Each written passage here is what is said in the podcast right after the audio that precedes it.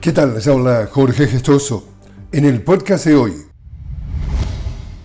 A esta hora el canciller ruso se encuentra de visita en Venezuela. Sergei Lavrov tiene previsto reunirse con el presidente Nicolás Maduro, la vicepresidenta Delcy Rodríguez y su homólogo Iván Gil. En Caracas abordará la cooperación bilateral, la interacción en la arena internacional, así como el panorama mundial y regional. Lavrov llegó procedente de Cuba, su novena visita a la isla, donde afirmó que Cuba es el aliado más importante de Rusia en América Latina y el Caribe. El canciller ruso terminará su gira en Brasil, donde estará participando en una reunión bilateral del G20.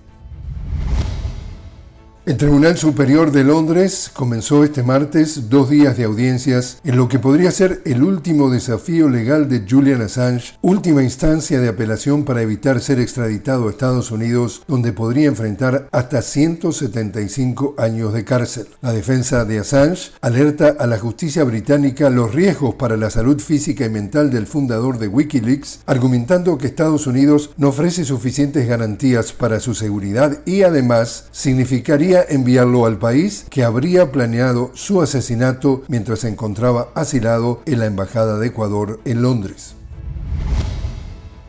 Y la Corte Internacional de Justicia, con sede en La Haya, inicia este martes una serie de audiencias sobre las consecuencias legales de la ocupación de Israel en los territorios palestinos. Más de 50 países, entre ellos los que denuncian un genocidio israelí contra Palestina, como Cuba, China, Rusia y Egipto, y países aliados de Tel Aviv, como Estados Unidos, presentarán argumentos ante los jueces. Se espera que durante esta primera jornada Sudáfrica, Argelia, Arabia Saudita, Brasil, Bolivia y Belice tomen el estrado para presentar sus alegatos.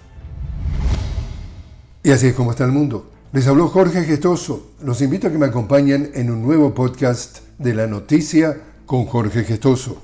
Hasta entonces.